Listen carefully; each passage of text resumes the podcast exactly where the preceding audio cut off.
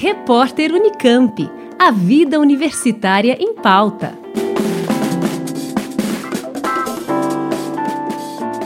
Um sistema híbrido para a captação de energia solar, desenvolvido por pesquisadores do Instituto de Física da Unicamp, pode ser uma alternativa de baixo custo para reduzir a crise energética no Brasil. A tecnologia aproveita a mesma estrutura das placas fotovoltaicas para a geração simultânea de energia elétrica e aquecimento de água. Segundo os pesquisadores, o sistema pode ser aplicado nos telhados de indústrias e hotéis em setores que demandam grande quantidade de água quente.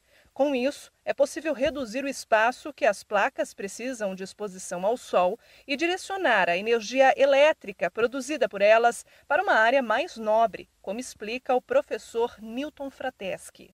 Se você colocar células fotovoltaicas, você não tem como colocar o aquecedor de água. Se você colocar o aquecedor de água, não tem como colocar a célula fotovoltaica, porque as duas vão dar no telhado e ocupam uma área. E o que a gente pensou, será que tem um jeito de, de ter as duas acopladas de uma forma que pode ser eficiente? O que a gente sabe é que uma boa parte dos raios do Sol bate nas células fotovoltaicas, bate no fundo delas e reflete e não serve para energia elétrica, mas serve para aquecer água. Então o que a gente pensou é colocando uma placa é, posicionada corretamente de célula fotovoltaica com respeito a uma outra, um outro sistema de aquecimento de água, a luz do sol vem, bate nas duas. Aqui vai direto na de água, vai aquecer a água, que vai na célula solar. Ela entra, converte energia, parte dela que não usaria para nada, que normalmente seria refletido de novo, vai e bate na, na do aquecimento de água, de tal forma que se torna um sistema mais eficiente.